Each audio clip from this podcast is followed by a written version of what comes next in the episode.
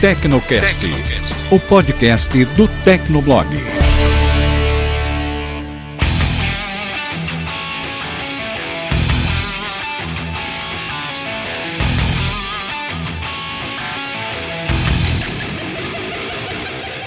Olá, ouvinte! Seja bem-vindo! Está começando mais um episódio do Tecnocast.zip. Eu sou o Thiago Mobilon. Eu sou o Paulo Riga. Eu sou o Emerson Alecrim. E eu sou o Matheus Gonçalves. Bom, no episódio de hoje a gente vai bater um papinho aqui sobre segurança digital. Na verdade, a gente estava pesquisando essa pauta, a gente estava pesquisando gráficos e antivírus e essas coisas todas. E me deu uma puta nostalgia da época que eu participava de fóruns de tecnologia. Não sei se vocês tiveram isso aí também. Sim! Acho que é, sei lá, lá em meados de 2004, né? Participava bastante disso. E, tipo, o antivírus era basicamente a guerra que a gente tem hoje de sistema operacional móvel, né? Tinha um pessoal que era fanboy de antivírus, né? Que era uma coisa bem legal. Cara, que fase. O pessoal passava horas discutindo quem que era melhor, qual era o melhor antivírus, quem tinha as melhores heurísticas. Nossa, Ai, meu Deus. É, não, cara. tipo, tinha fanboy de antivírus, era muito foda. Tipo, ah, você usa essa merda de antivírus. Não, desinstala isso, troca. Tanto era que nos fóruns a galera usava nas assinaturas alguns ícones, né? Tipo, o sistema operacional que eu uso, então tinha sempre o cara do Linux, colocava um, um Debian, aquela coisa mais complexa possível pra falar que ele era foda. A distribuição, a versão da distribuição, os, os pacotes que ele usava, o kernel. E tirava sarro dos caras do antivírus, escrevendo que eles usavam Windows, né? Umas coisas assim.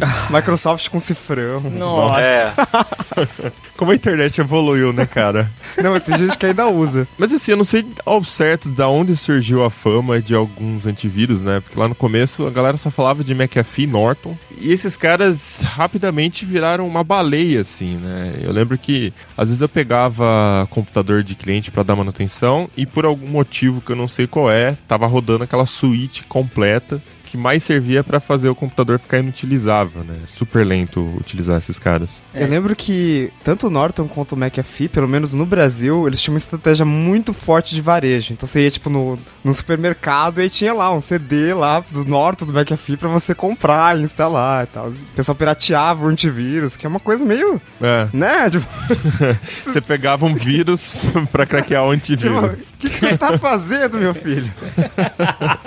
E o pior é que, assim, boa parte dessas ferramentas, elas eram extremamente pesadas para os computadores da época, né? Então, você instalava um- uma suíte de, de aplicativos para tentar ficar protegido e você não conseguia mais usar o Sim. computador, né? É, aí que é o pior. Naquela época o computador tinha o quê? 128, 64 MB de RAM, né? E além de tudo a gente usava o Windows 98, o Windows Millennium. É, o, o Nossa, XP ainda veio, de- veio depois melhorzinho, né? O Windows Millennium por si só era um vírus, né, cara? É.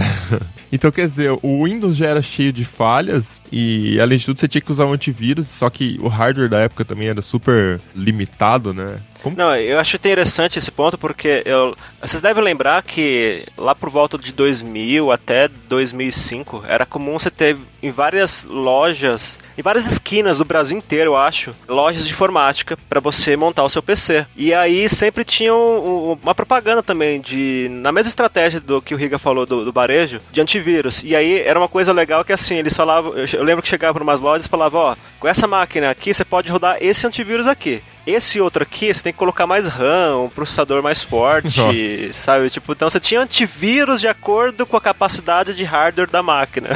Mano, isso é jogo, né? é, é, bem de jogo, cara. você pode usar esse Norton aqui no máximo. Vários frame rates, mano. É, porque 30 você queria, você queria usar o mais ferrado, né? Tipo, você, eu- pô, você, você vai usar um antivírus, eu quero usar o melhor, né? Ou, ou pelo menos o que tinha a imagem mais bem construída, né? E aí você falava, ah, vou comprar. Aí o vendedor tentava te jogar um computador mais poderoso justamente pra você pegar um antivírus melhorzinho, né?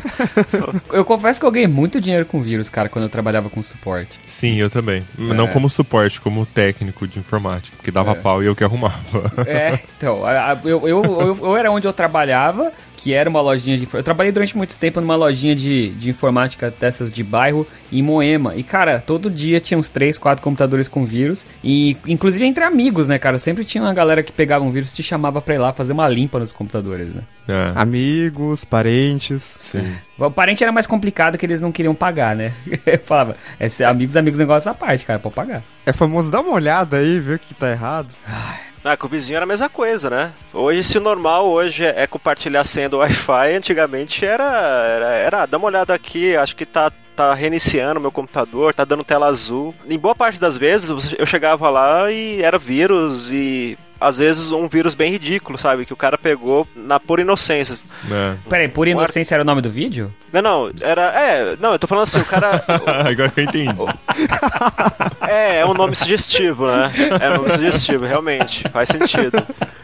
Naquela época a gente dependia muito mais dos engenheiros irem lá e olharem os arquivos que os, os softwares coletaram, né, e mandaram, deixaram em quarentena e mandaram para os servidores, né? Então dependia da equipe lá analisar e desenvolver um patch e tal. Então às vezes você tinha que baixar um patch à parte do antivírus, né? Porque o próprio antivírus ficava comprometido, né? O vírus já vinha programado para bloquear o antivírus. Então você tinha que baixar um patch, entrar em modo de segurança, é. colocar o disquete lá na máquina e executar o patch. Cara, era muito diferente do que a gente tem hoje, né? E naquela época a impressão que eu tenho é que os vírus serviam mais para ferrar a máquina das pessoas, né? Porque naquela época você não tinha tanta coisa na internet assim. É lógico que havia oportunidades e tal, mas hoje em dia a gente tem tanta coisa online, tanta informação, desde a parte financeira, de internet banking e tudo mais, é, até informações pessoais, né? Que hoje em dia é muito mais roubo de informação, é muito mais catar sua senha, é, ou pegar seus dados e pedir recompensa para não expor seus dados, né? E naquela época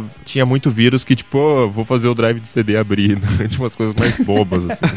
Eu nunca entendi muito essa galera que pegava e criava vírus só pra destruir o computador dos outros. Eu não sei se eu sou muito ingênuo e é, idiota. É, qual, qual, é a graça, né? É, tem todo é. um, um, caráter de, de instrução aí, de, sei lá, de segurança, mas, né? Mas fora é, isso. É muita. Cara. Naquela época tinha uma coisa de vaidade muito forte, muito presente. É, vocês devem se lembrar daquele famosíssimo vírus, o I Love You. Se eu não tô enganado, o cara que fez esse vírus, ele, ele era um estudante de algum curso de tecnologia, ciência da computação, alguma coisa assim. E ele tinha feito um, uma pesquisa acadêmica com software. O professor dele lá rejeitou essa pesquisa e ele resolveu soltar esse trabalho, né? Trabalho entre aspas, na, na internet, né? E aí o vírus se espalhou. A parte que ele quis provar que não é só quando você tem um vírus ou qualquer software malicioso para espalhar, não é só as características técnicas dele que funcionam. Você também tem uma, um fator muito importante que é a engenharia social. Então, naquela época, você imagina, você recebia um e-mail com no título escrito I love you, e você pensava, pô, tem um admirador secreto, né? Você já ficava todo né, felizão da vida. Você recebia o um e-mail no seu Outlook Express? Sim, é. Era obrigatório usar Outlook, ou tinha, acho que Firebird, alguma coisa assim. Tinha um outro Thunderbird. Também. Thunderbird. Thunderbird, é. isso. É, o cliente ele era... tinha que rodar uh, o Visual Basic Script para poder ativar o Sim. Né? Não, e era obrigatório ter um cliente de e-mail naquela época, porque os e-mails tinham, lá por volta do ano 2000, tinham o que? 1 mega, 2 megas de capacidade. Quando você pagava, você conseguia uma caixa postal com 5 megas, sabe? Então era muito pequeno. Então você tinha que ter um cliente de e-mail para baixar os e-mails para o seu computador. Uhum. Então, por exemplo, você podia receber um e-mail e automaticamente abria um arquivo que estava anexado. Aí começou a aparecer essa coisa de vírus por e-mail, e aí essa coisa de abrir um, um anexo automaticamente virou uma cilada né? Porque você contaminava a sua máquina sem perceber. Aí e a Microsoft o... lançou aquele Windows XP Service Pack 2, que tinha um monte de recursos de segurança. Aí ele, o Internet Explorer bloqueava pop-up, o Outlook Express não baixava mais anexo automaticamente. Uhum. Tipo, tudo era bloqueado, super protegido, para não dar mais essas merdas aí. Recurso de segurança era, tipo, perguntar se você tem certeza que deseja abrir o arquivo antes de abrir. É, então. E aí, é um toma lá da cá, né? E aí começaram a explorar explorar muito essa coisa da engenharia social. Aí você recebeu um e-mail com escrito I love you, você pensava, pô, tem alguém que tá me admirando, né? E também tem outro fator, não tinha redes sociais que nem tem hoje, né? Então, a gente tinha basicamente um sistema de chat, que acho que na época era o MSN, não, o ICQ. O ICQ acho que era o mais famoso na época. E você usava muito Mirk também, né? IRC. Bate-papo UOL. Bate-papo, é, né? É. Nossa, salas de bate-papo era, acho que era a coisa mais divertida que tinha naquela época, né? Sim, é. Então, quando você queria um contato mais prolongado, você passava e-mail. Hoje você passa o seu WhatsApp, né? O seu perfil no, no, no Facebook e tal, mas naquela época você passava seu e-mail e numa dessas recebia um título lá, I love you. Aí tinha até o arquivo anexo, tinha até uma descrição do tipo letter, sabe? Tipo, É, tem uma eu- carta de amor aqui pra você. O nome do arquivo anexo era loveletterforyou.txt.vbs. Tá, fuck. Aí você ia lá achando que ia achar uma declaração de amor e pronto, né? Seu, seu computador tava infectado e, e você se sentia muito trouxa, né? A versão moderna disso são aqueles links que se espalham no Facebook com um thumb de um vídeo basicamente pornô. O cara clica e na verdade não tem nada, ele só instala. Tem uma forma, um script que roda em background, que a hora que você entra, você dá autorização para aquele script usar o seu, o seu perfil do Facebook. Eu não entendo direito como funciona, mas eu já caí numa décima. Eu não caí numa décima vez, eu fiz propositalmente que eu queria entender. Ah, Tá, não, é. Claro. Óbvio que ninguém ia acreditar. Pô, tudo em nome né, da tecnologia. Entender como é que funciona, segurança da informação, assunto muito importante, gente. em nome da ciência, né? Não, mas é sério, realmente eu queria entender porque a gente estava implementando autenticação de Facebook no Tecnoblog na época, e aí eu lembro que tinha que redirecionar para a página do Facebook, é aquele processo que a gente já conhece, né? E esses sites, você só entrava, às vezes tinha um vídeo lá, você clicava no vídeo, não acontecia nada e pronto, já tá autorizado. Mas como que já tá autorizado sem aparecer a janela do Facebook, né? Aí um cara me explicou uma vez que fica ah, enfim, tem um esquema lá que eu não vou lembrar como é que faz. Mas enfim, é a versão moderna disso que o Alecrim tá falando, né? Só que é mais público ainda, porque a hora que você vê o cara publicando o vídeo na timeline, você fala, curioso, né? Clicou numa dessa aí. É, não, eu lembro que tinha um, um caso de um. Acho que inventaram lá, tinha um negócio que é um aplicativo que você autorizava na sua conta do Facebook. E ele mandava pra todo mundo da, da sua lista de, de amigos no Facebook uma notificação dizendo que, ah, agora estou no WhatsApp pra computador. E aí, tipo, a pessoa clicava e já auto- e autorizava. E aí ele enviava, e tipo, ia, ia se espalhando absurdamente, assim. Tipo, muita gente caiu.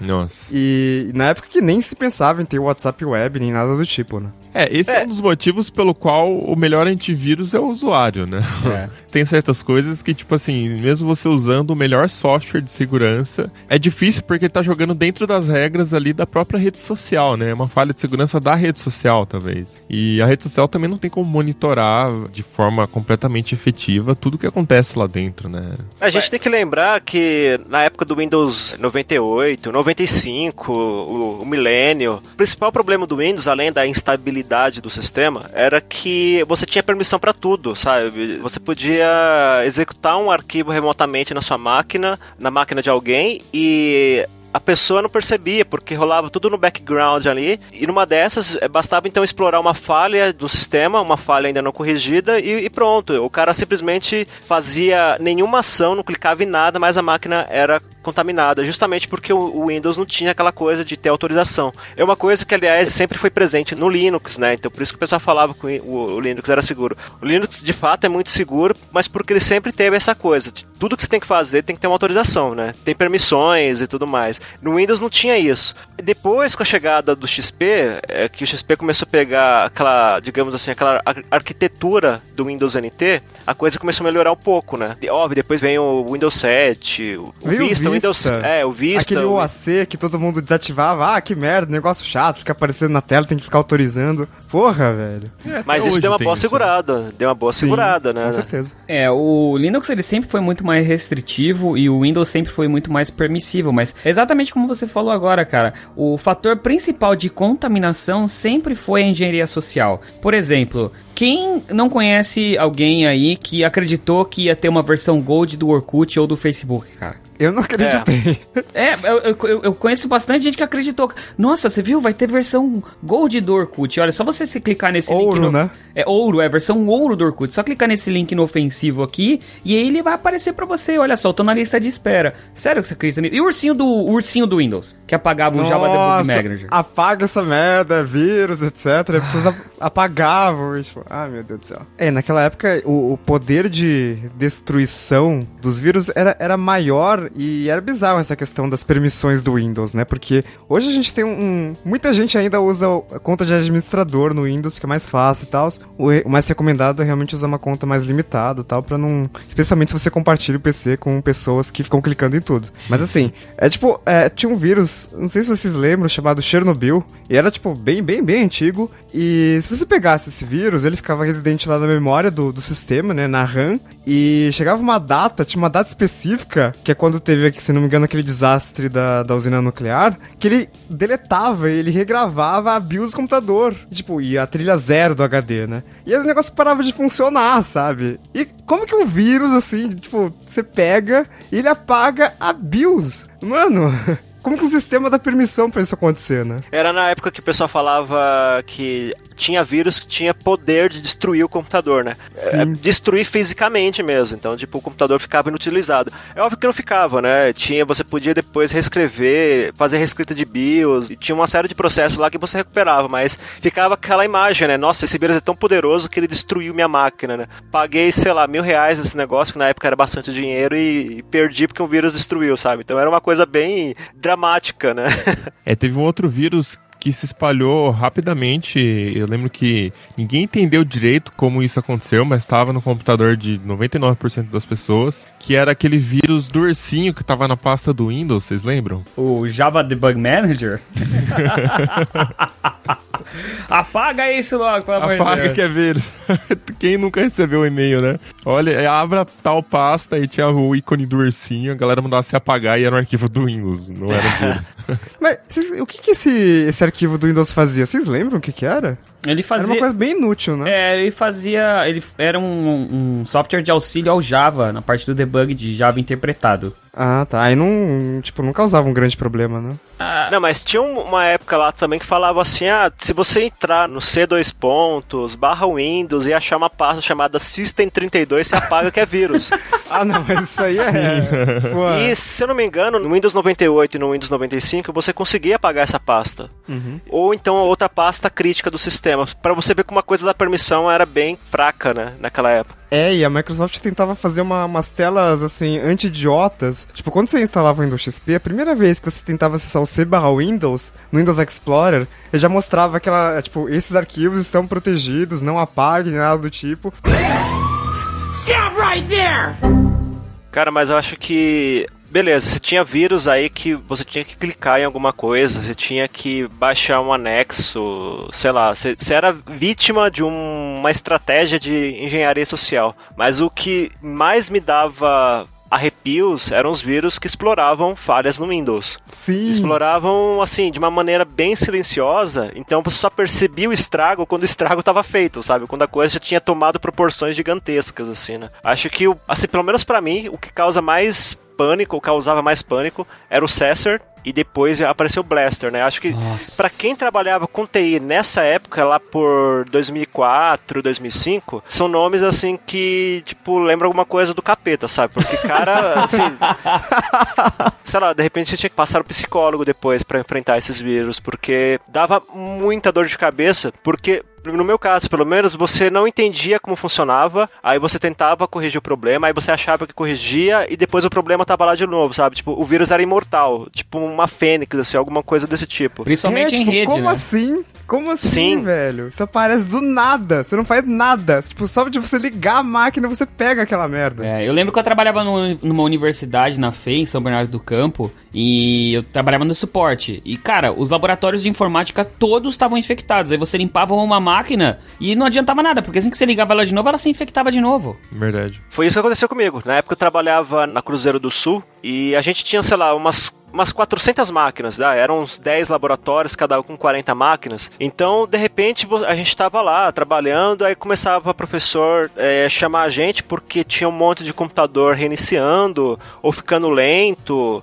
ou tendo um comportamento bem esquisito. Eu lembro até hoje o dia que eu cheguei no laboratório, e só que eu cheguei nesse laboratório porque o professor estava reclamando de lentidão na rede. E aí eu cheguei lá e falei, mas olha, tá tudo normal no servidor. E na, o servidor era Linux, né, naquela época. Então por isso que a gente não achava nenhum problema no servidor. Mas as máquinas eram Windows. Mentaliza como se fosse aquele silêncio de filme, sabe? Você chegando na, na, na sala assim, aí aquele monte de aluno olhando para você, o professor com cara de brava porque ele tava com a aula atrasada. E de repente todo mundo reclamando. E aí eu olho uma máquina e falo, opa, isso aqui não é normal. Aí eu olho do lado, não é normal. Quando eu olho assim, Todas. cara, sabe? Todas estão infectadas. E aí eu não fazia ideia do que era. E aí, no procedimento normal, naquela época, a gente tinha o antivírus na própria máquina e andava com um CDzinho que tinha umas ferramentas, né, para você fazer uma análise. É. E eu colocava aquele CD, ele achava alguma coisa e limpava. Falei, ah, beleza, vou, vou pedir pros alunos, eu vou compartilhar esse arquivo aqui, falar pros alunos ó, na em rede, né, e falava, ó, executa esse arquivo aí que vai resolver. Passava 15 minutos, o professor chamava de novo, sabe?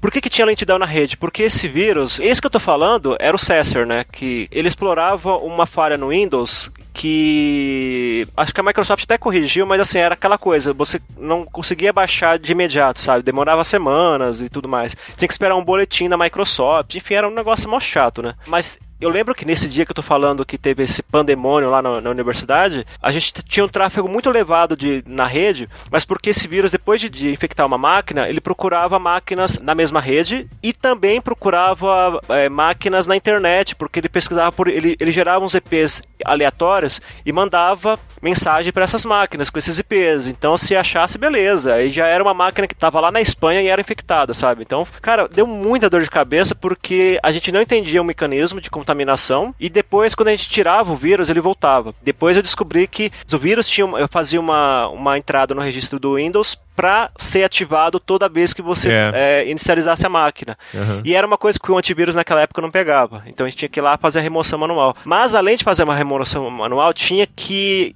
instalar a atualização do Windows que corrigia o arquivo que dava entrada para esse vírus. Na verdade, não era um vírus, né? Exatamente. Ele era um. Tipo, era- ele era um worm, né? Era um, era um, um verme, né? Foi um trauma assim que. Nossa. É, pra gente o processo foi, foi bem doloroso também. A gente teve que tirar todos os laboratórios do ar. E aí eu lembro que foi até o, o argumento que a gente utilizou pra comprar uma máquina lá que fazia cópia de imagem de HD, que a gente chamava de chocadeira. Que a gente fazia um, a gente instalava um computador offline, que já tinha as correções que a Microsoft tinha liberado. Aí a gente ia replicando pra todos os HDs dos outros computadores. Somente quando todos eles estavam já com a versão corrigida e protegida, a gente subia o laboratório de volta. Mas, cara, foi, sei lá, umas três semanas de trabalho árduo aí pra poder se livrar. E naquela época tinha uma, uma porcentagem muito maior de Windows piratas. E aí, porque hoje, tipo, a gente compra computador montado, né? Computador notebook e, tipo, o Windows já está lá, instalado, original e tal. E, e como as pessoas usavam Windows pirata, porque elas montavam o próprio computador, né? Ou levavam pra uma loja de informática montar, o cara ia lá e instalava o Windows XP pirata. E se ele instalasse atualizações do Windows Update, fatalmente ia ter uma lá que ia detectar a pirataria e aparecer aquela estrelinha do Windows XP. Não sei se vocês lembram. Sim. E daí as pessoas, tipo, não, não instalavam as atualizações, tanto por causa dessa questão da pirataria, quanto porque, tipo, demorava muito pra instalar, já que a gente usava conexão 56K. E aí, essa falha do Cesar e do Brasa já estavam corrigidas pela Microsoft. Tipo, se as pessoas mantivessem o Windows atualizados, elas não pegariam isso. Só que as pessoas não atualizavam. E aí dava problema. E aí, depois que a Microsoft começou a, a tomar mais. deixar um, um ciclo de atualizações muito previsível. Tipo, na segunda, terça-feira do mês, tem atualização, instala aí e tal. Pra não ter nenhum problema. E as pessoas começaram a prestar mais atenção nisso, né? É a famosa Não, fora Fat que- Tuesday, né? Sim. E não, e fora que, é, além desse, desse ponto que o Riga ressaltou, que o pessoal demorava para atualizar, ou às vezes não atualizava pelo medo do Windows ser identificado como pirata, em empresas, é, inclusive no- na, na universidade que eu trabalhava, era comum assim: você, fa- você baixa um pacote de atualização, testa numa máquina e vê como fica o desempenho dela, e só depois faz atualização nas outras máquinas, nos outros computadores. Porque era relativamente comum naquela época você instalar uma atualização e dar pau no Windows.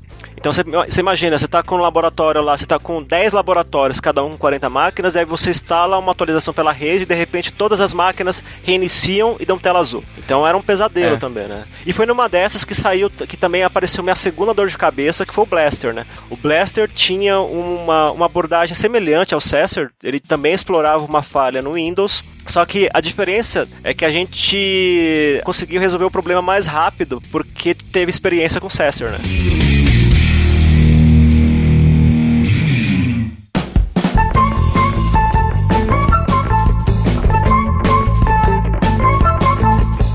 A gente já volta a falar sobre o assunto desse episódio, mas antes a gente vai fazer uma pausa para falar sobre o patrocinador deste episódio, que é o Avast Antivírus. O Avast hoje tem uma base de mais de 230 milhões de usuários no mundo todo, vocês com certeza já devem conhecer. Eles estão lançando uma atualização que se chama Avast Nitro Update. É uma atualização que tem várias funções novas, mas tem uma que é realmente empolgante, que promete deixar o computador mais rápido, melhorar também a precisão na hora de detectar os vírus, né, Riga? É, então, como o nome sugere, né, nitro, tal, velocidade, com essa atualização o Avast ele fica muito mais rápido, porque ele passa parte do scanner de antivírus, ele passa para a nuvem. Então, ele libera o processamento do computador para as tarefas que mais importam. É, isso é meio louco, né? Porque você pensa, porra, como é que um antivírus pode escanear da nuvem? Essa função, na verdade, se chama Cyber Capture. E o que ela faz é o seguinte: quando ela detecta um arquivo que pode ser uma potencial ameaça, em vez de ela criar uma sandbox no seu computador, que é o que a maioria dos produtos fazem, e analisar esse arquivo rapidinho e já liberar para você, ou não, ou bloquear na quarentena, o que ela faz é pegar esse arquivo, subir para a nuvem no servidor do Avast, e aí os testes são feitos lá na nuvem. E a principal vantagem de mandar esse arquivo na nuvem é porque lá eles conseguem testar o arquivo por várias horas antes de decidir se aquilo é algum arquivo malicioso ou não. E isso funciona em grid, porque todos os computadores do mundo que utilizam Avast são 230 milhões milhões de usuários, então você consegue ter muito mais precisão na hora de decidir se aquele arquivo é malicioso ou não. E aí, automaticamente, a decisão que é tomada é replicada para todos os usuários. Sim, o próprio Avast foi otimizado, tanto que o Avast promete que o boot vai ficar 25 segundos mais rápido do que com a versão anterior. É, isso é muito importante, né? Porque geralmente antivírus é uma coisa que, principalmente os geeks, têm um pé atrás de instalar, porque pode prejudicar a performance da máquina e tudo mais. Pois é, o Instituto Independente fez um teste e o Avast foi o antivírus mais rápido da lista ali. Além disso, eles lançaram um produto novo também que se chama Safe Zone, que é o navegador do Avast, onde você consegue fazer transações na internet, navegar em um ambiente isolado, criptografado, ou seja, tudo que você precisa fazer que é mais perigoso ou que exige mais proteção, você faz dentro desse browser que é desenvolvido, porra, por uma empresa de segurança, né? Você pode confiar muito mais em fazer essas coisas dentro desse navegador. Tem também um sistema que escaneia sua rede doméstica e detecta se o roteador pode ter alguma falha de segurança e ele te avisa sobre isso, né? Isso é bem importante. É, em suma, o Avast Antivírus Nitro Update deixará o seu PC mais rápido, mais leve, a sua navegação e transações bancárias ficarão mais seguras e, além de tudo, ele vai proteger a sua rede de internet, seja na sua casa, seja no trabalho, enfim, você usa no notebook, é muito mais importante você ter esse tipo de proteção de rede também. Acesse aí o site da Avast, avast.com, baixa a atualização, baixa a versão nova, o Nitro Update e confere aí você mesmo.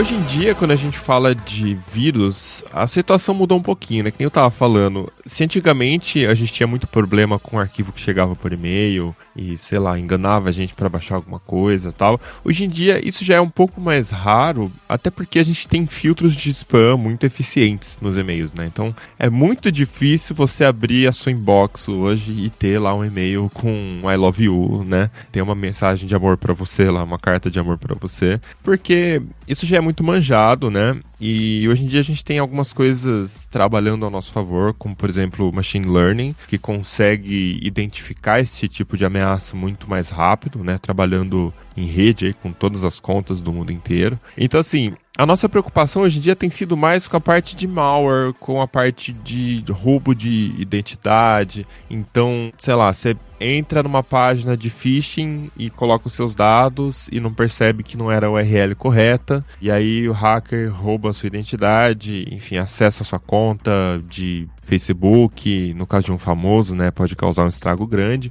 ou acessa, sei lá, até a sua conta do iCloud, do Dropbox e olha todos os uploads da sua câmera, os nudes que você pode ter salvo lá no seu celular, né? Então isso é uma coisa que é até comum, é uma ameaça muito sério hoje em dia, principalmente para quem é uma figura pública aí, né? Por isso que é muito importante, por exemplo, você usar pelo menos uma autenticação de duas etapas, né? Que aí mesmo que o cara pegue a sua senha, o seu login, ele não vai conseguir logar na sua conta, que ainda assim vai precisar do código de autenticação. É, então, e não só em sistemas web, né? Acho que até localmente, uma coisa muito comum hoje em dia é ransomware, né? Que você pega esse tipo de malware e ele protege os seus arquivos, ele criptografa os arquivos para você com uma senha que você não sabe qual é, e para você conseguir acesso aos seus arquivos de novo, você precisa pagar pro cara lá, geralmente em Bitcoin, né, que não é rastreável, ou, é, geralmente uma quantia bem razoável, assim, tipo 500 mil dólares, para você voltar a ter acesso aos seus arquivos, que é um, um reflexo dessa questão de que a gente vê cada vez mais valor nos nossos dados, né? É, naquela época, na década passada, quando tinha esses vírus mais destrutivos, ou só coisa que encheu o saco mesmo, tipo Blaster e Cesser, a gente não produzia vídeos e É, fotos e, e botava um monte de coisa no computador e tudo. A gente não tinha coisa muito valiosa na web, né? Hoje com nuvem, com Dropbox, com suítes de produtividade, a nossa vida inteira tá na internet. Então, sabe, não é mais aquela coisa, ah, vamos trocar cartas, só que digitalmente, né? Hoje em dia é muito mais do que isso, é só é todas as suas lembranças, o seu smartphone faz upload automático, são os seus dados pessoais de acesso, o seu e-mail, o seu telefone, seus familiares, né? Com rede social, com diversos tipos de rede social, né? Profissional, pessoal, de fotos. É tanta informação que você pode obter de uma pessoa e isso é uma forma também de você conseguir acesso para coisas da vida real, né? Então, você saber, por exemplo, onde aquela pessoa mora, onde ela frequenta, qual é o potencial de ganho, sei lá, financeiro que você pode ter em cima dela. E aí pode rolar esse tipo de chantagem também, né? De, ah, devolvemos as suas coisas se você depositar bitcoins, transferir para nossa conta, enfim. Nossa, tipo, e eu tô contando os dias para que aconteça alguma merda muito grande, do tipo, é, algum serviço de nuvem, tipo um Dropbox, Google Drive, OneDrive, iCloud da vida, vai ter alguma vulnerabilidade e, tipo, vão perder dados de usuários e, sei lá, vai afetar uma porrada de gente, assim. Porque a gente tá confiando tanto nas nuvens que tem que dar alguma merda um dia. Tipo, muita gente, muita gente vai procurar alguma coisa, alguma vulnerabilidade para conseguir, talvez não só destruir, mas também ter acesso a esses dados, né? Eu tenho medinho disso também, cara, pra ser sincero. Ainda mais agora, porque recentemente eu, eu decidi colocar todas as minhas fotos no Google Photos, né? Então eu tenho medinho também de que alguma coisa aconteça aí. É, tudo bem que eu não tenho nada demais, pra ser bem honesto, são fotos de família, fotos de amigo, não é nada demais, assim, mas ainda assim é minha vida pessoal, né? Então... Ah, não, tipo, tem um valor, um valorzinho ali sentimental, porque, tipo, você não vai tirar essas fotos de novo, sabe? É, exato. Bom, e a gente tá falando de coisas particulares, né? Para quem acha que isso não é relevante, beleza, mas então tem a questão dos ransomwares que, que atacam empresas, e principalmente hospitais, né? Aqui no Brasil, inclusive, já teve isso. É até é engraçado porque essa coisa de, ah, vou sequestrar seus dados e depois você vai ter que pagar um valor para mim para que eu te libere esses dados.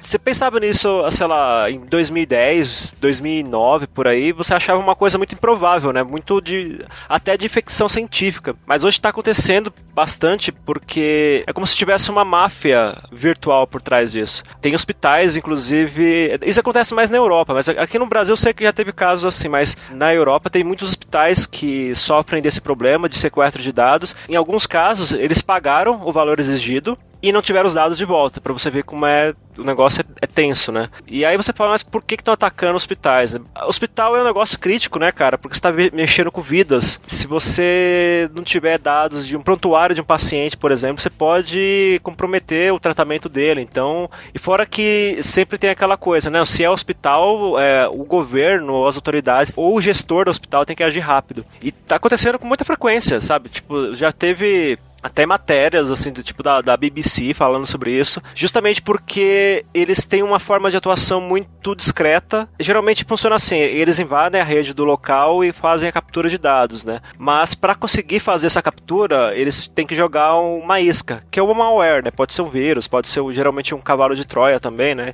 Enfim, tem vários tipos ali. E tudo começa com essa coisa que a gente acha que hoje já não é muito presente, né? Hoje em dia tem muita gente que não usa antivírus porque acha que não é mais mais necessário, não é uma coisa tão presente, mas, cara, a gente vê que tem muita coisa acontecendo sim. A diferença é que, antigamente, que a gente ressaltou, antigamente a coisa tinha um ar de brincadeira, de, ah, vou fazer isso porque eu quero ferrar todo mundo, deixar todo mundo é, estressado, e hoje é um negócio, né? Ilícito, mas é um negócio. Sim, tipo, a profissionalização dos hackers, né? É, dos isso, a- crackers. e isso acompanhou exatamente isso. Isso acompanhou justamente a, a importância da internet na vida das pessoas. Como ela foi crescendo e hoje a gente é completamente dependente, a gente faz tudo pela internet. Da mesma forma, o potencial de ganho para criminosos e tal é, aumentou. E vocês querem ver uma coisa muito simples que, que eu não consigo fazer? Essa galera que vai para bar, restaurante e a primeira que- coisa que faz é conectar na rede Wi-Fi aberta dos caras ou, sei lá, pedir a, o Wi-Fi do a senha do Wi-Fi, né, do estabelecimento. Eu não consigo ficar tranquilo com isso, cara. Vocês usam?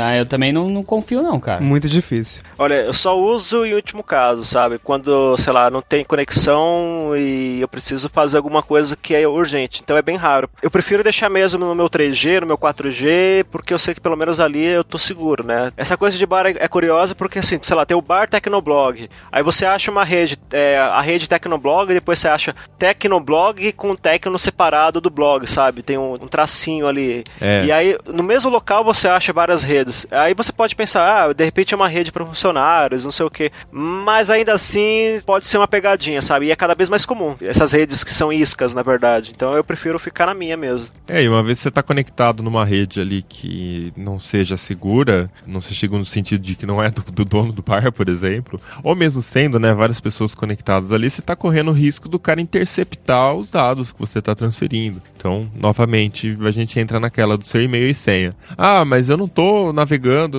em nenhuma página aqui específica, não tô digitando minha senha. Mas, cara, quando você tá no smartphone, a sua senha já tá ali em todos os aplicativos, né? Então, às vezes, no background, o Facebook tá fazendo alguma coisa, seu Dropbox, não sei. Numa dessa, o cara pode, se o cara for bom, né? Intercepta a chave de segurança ali, consegue quebrar a criptografia, enfim. É, Realmente não dá pra dar bobeira mais nesse tipo de coisa, né? E o pior é que, tipo assim, é um problema que a gente pensa, ah, só cara muito noob faz isso. E não, cara.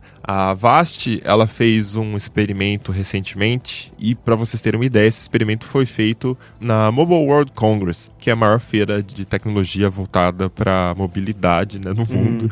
Os caras fizeram isso dentro da feira, eles colocaram lá perto da área onde você faz o registro ali pra entrar, e eles criaram algumas redes distintas com nome, tipo escolher quem falou, mano, tipo Starbucks, a outra era Airport Free Wi-Fi, a outra era Mobile World Congress Free Wi-Fi. Então, tipo assim, a galera chegava de outros países, muitas vezes o cara chega ali para trabalho, ainda não comprou um chip local, né? Então ele já chega, já procura o Wi-Fi do evento e conecta. Então, tipo assim, se você tá indo para cobrir a MWC, você muito provavelmente é um cara que tem algum conhecimento de tecnologia. E, enfim, a galera conectou de boa. Em quatro horas de experimento, a Avast diz que conseguiu coletar mais de 8 milhões de pacotes de dados e aprendeu algumas coisas sobre os caras que visitam a feira, por Nossa. exemplo. 50,1% dos caras que conectaram utilizavam um dispositivo da Apple, 43,4% utilizavam um Android e olha aí, até na MWC apenas 6,5% utilizavam o Windows Phone. É, todo do stand da Microsoft, provavelmente. não, mas eu, eu, eu- Maldade. Não, eu, eu, eu tava nessa MWC que a Vast fez o, o teste lá do, do Wi-Fi. E MWC é um negócio muito interessante, porque é uma feira, assim, super lotada e que tem Wi-Fi. Mas não tem um Wi-Fi, tem muitos Wi-Fis, porque a quantidade de. Pra você ter uma ideia, tipo, não sei, sei lá, alguém já. Não sei se alguém já foi na Campus Party no IMB. Pensa naquilo ali e multiplica por tipo 20. É basicamente MWC. E tem. É, é um, é troço gigante, eles pegam toda aquela área de exposição de Barcelona e tem muita rede Wi-Fi, porque muitas empresas de dispositivos móveis, de smartphones, de, sei lá, qualquer coisa que tem Wi-Fi, que use Wi-Fi pra fazer alguma coisa, os caras abrem, tipo, vários roteadores na, na feira, tipo, o espectro no Wi-Fi fica super lotado. Você pega a lista de redes Wi-Fi no seu computador e, tipo, tem 200 redes Wi-Fi. Wi-Fi, é um negócio absurdo. E tem a rede Wi-Fi oficial do evento. E nos lugares lá tem a senha que você pode usar e o nome da rede. Mas tem vários outros, tipo Free Wi-Fi. E eu acho que várias outras empresas fizeram ou tentaram fazer uma, um negócio de captura de dados ali. Porque eram, tipo, tinha muita rede que era claramente para pegar trouxa, assim. É, e é óbvio que a Avast não coletou nenhum dado, né? Fica frio que não roubou senha de ninguém, óbvio, né? Uma empresa de segurança. Eles fizeram esse experimento para justamente para divulgar a importância disso, né? Mas enfim, eles até divulgaram que, por exemplo, 61.7% das pessoas buscaram algo no Google ou checaram suas contas de e-mail no Gmail. Então, quiser, se eles quisessem, eles já conseguiriam interceptar esse tipo de informação. 15% visitou Yahoo, uma informação meio irrelevante. Yahoo? É, pois é. E o um número muito baixo, até é, 2% só utilizaram o Spotify. Eu achei bem pouco, né? A galera não ouve música. Dentro da feira, eu acho meio, tipo, nossa, que tá muito entediado pra resolver. Ah, vou ouvir alguma coisa no Spotify, porque, tipo, tá acontecendo é. tanta coisa. É, tá, ok, faz sentido. Aí tem aqui também 53% tinha o aplicativo do Facebook instalado e só 2.4 tinha o aplicativo do Twitter. E a Vast diz que conseguiu ver a identidade de 63,5% dos dispositivos e usuários. Cara, é com um experimento muito simples, entendeu? Então aí você pensa nisso, nessa galera que fica conectando em rede aberta ou tenta pegar a rede do vizinho, sabe lá o que, que não tá trocando de informação ali, né? E tem muita gente também que fala, ah, dane-se, deixa o cara pegar, não tem nada demais. Eu não consigo entender os apegos. A pessoa não percebe, né, o potencial que, tipo, você pegar a senha de uma conta Geralmente essa pessoa que não tem cuidado utiliza a mesma senha para tudo, né? Tem isso ainda. É, de qualquer forma, muitas vezes você só precisa de uma senha, que é do e-mail do cara, né? Porque daí você é. pode resetar todas as outras senhas é, dele. Exato, é isso. Mesmo. É isso quando a pessoa não guarda algum tipo de informação confidencial em algum arquivo no computador e, sei lá, o Social Security Number, que é o CPF dele, algum, algum arquivo local, o cara pega esse número e pede um cartão de crédito, por exemplo. As pessoas não consideram esses limites, entendeu? Stop right there! Tá, mas enfim, eu queria saber de vocês vocês ainda consideram importante utilizar um antivírus? Porque assim, eu sei que entre os geeks, os caras que estão mais bem informados, que estão lendo sobre as novas ameaças o tempo todo, né, acompanham aí o mercado de tecnologia em resumo, o pessoal considera que o antivírus não vale a pena porque acaba com a performance da máquina. Então, como a pessoa tá bem ligada ali, ela consegue controlar bem é, e não pegar nenhum vírus ou não cair nenhum golpe, prestando bastante atenção. Mas fora dessa galera galera, vocês consideram ainda importante utilizar um antivírus hoje em dia? Até no smartphone, né? Não sei para quem usa Android. É, fora dessa galera, eu acho importante que a pessoa use até se ela quiser ter um pouco de, de conforto para navegar, acessar arquivo, acessar e-mail e tal. Eu normalmente eu recomendo que a pessoa utilize quando ela não tem esse nível de, de conhecimento de que, sabe, beleza, eu sei o que eu tô fazendo, eu tenho total controle sobre o meu computador, eu sei onde que eu vou acessar. Quando foge desse tipo de público, eu normalmente recomendo algum tipo de, de antivírus pro computador da pessoa. Principalmente quando sou eu que vou ter que limpar esse computador. Boa. É, principalmente quando o computador é compartilhado, eu acho que com familiares e tal. Acho mais importante ainda, né? Porque, tipo, muita gente vai acessar aquele computador, fatalmente alguém vai não vai prestar atenção em alguma coisa, vai instalar alguma coisa que não deveria e tal. E é mais importante ainda ter uma segunda barreira ali, né? Primeira barreira tem que ser usuário, né? Mas a, a tem que ter um, um extra ali para evitar que de fato infecte o sistema. E isso acontece a gente sabe que isso acontece. Pessoas instalam Baidus da vida sem saber de repente troca é. a página inicial do navegador. Mas Nossa, que aconteceu isso aqui? me irrita, cara. Eu não fiz nada, gente. Como é que do nada isso aqui apareceu? É, se tem uma coisa que eu não suporto mais fazer hoje é suporte técnico. Só que a família, tipo assim, toda semana alguém me chama para falar: ah, esse computador tá uma bosta. Aí eu vou lá ver, cheio de barra instalada. E nossa, a busca é um negócio que eu nunca vi na vida. Eu tô, tenho até medo de abrir o Chrome. Tipo, eu não sei da onde vem essas coisas. Porque sempre que você pergunta, não instalei nada, isso aí apareceu do nada, não sei como é que apareceu isso aí. ninguém nunca viu, né? Nunca, nunca ninguém nunca. faz, cara. Cadê aí... o Next, Next, Next? Realmente ele nunca viu, né? Porque nem leu. É daí que veio a fama do Baidu, né? Que se instala sozinho na máquina. O antivírus que na verdade é um vírus. Baidu instalado com sucesso. Falou o nome dele já tá aí no seu smartphone também. O computador Inclusive, tá já mais lento aqui já. Eu tô, é, tô passando tibeiras aqui agora, por isso que eu fiquei calado aqui. já Mas, cara, Inclusive, já sério, instalou a- aí, ó. Seu aplicativo É. de podcast, já baixou o Baidu, já instalou. Já tá demais. Baidu, Baidu instalado com sucesso aqui, tá? Mas, cara, dia desses aí eu tava na casa de um tio meu e aí ele falou: Nossa, Fulano, que faz tempo que não fala comigo, mandou uma mensagem aqui pra mim no Facebook. Aí ele, eu tava perto, eu tava do lado, então eu consegui ver. Eu falei: Opa, não clica nisso aí não. Tipo, tinha um link aleatório na mensagem, sabe? Tipo, não tinha nem um boa tarde, boa noite, tinha só um link, sabe? A pessoa mandou um link. Eu não cliquei, é óbvio, mas com certeza aquilo lá era uma página falsa ou, uma- um link pra algum malware. A parte mais preocupante é que assim, era um contato que ele tinha realmente uma pessoa de verdadeiro, não era um perfil falso, e sinal que o computador daquela pessoa estava infectado e aí aquele vírus, sei lá o que era, estava utilizando a conta dela para disseminar o mesmo vírus para os contatos que tem ali. É. Então você vê que, cara, assim, ainda é importante ter alguma proteção, porque, principalmente para quem não é muito ligado em tecnologia, você vai pensar, ah, você pode até orientar a pessoa e falar assim: olha, se chegar um e-mail falando que você está recebendo um processo judicial ou que você tem uma conta para pagar, não clica porque provavelmente é um golpe. E é beleza, a pessoa é orientada, só que aí ela entra no Facebook, uma pessoa que ela conhece manda uma mensagem, e na verdade aquela pessoa não mandou, né? Foi a ação do vírus, ela tende a acreditar realmente que aquele link é verdadeiro. Então, sei lá, é sempre bom ter uma proteção, pelo menos nesses casos, né? Pra quando a pessoa não tem muita. não tem aquela malícia, né? Não consegue É. perceber que tem essas coisas. É, Mesmo as fotos avisando, da né? festa ficaram sempre ótimas, né, cara?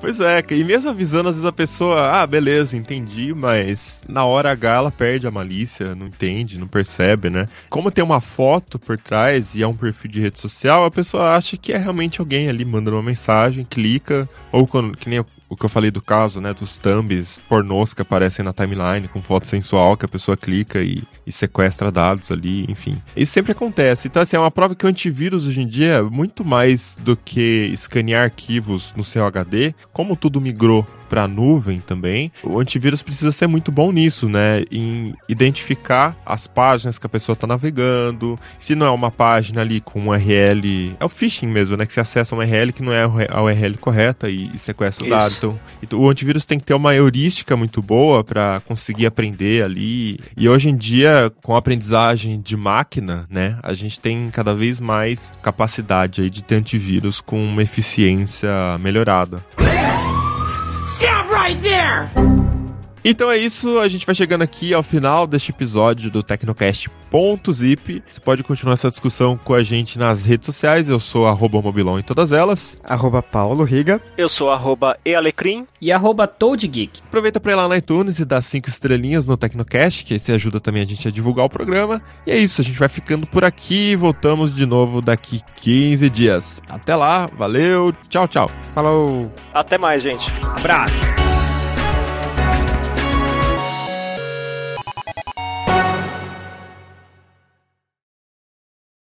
Olá, ouvinte! Seja bem-vindo. Está muito alto o meu microfone. Baixei um pouquinho. Olá, ouvinte! Seja bem-vindo. Nem tanto, mais um pouquinho. É, é que tá alto, eu Seja tô pensando. bem-vindo, nem tanto. Ah, entra aqui em casa e fica à vontade, não muito, tá? Não liga a TV. É. Prepara a vassoura atrás da porta. Este podcast foi editado por Radiofobia, podcast e multimídia.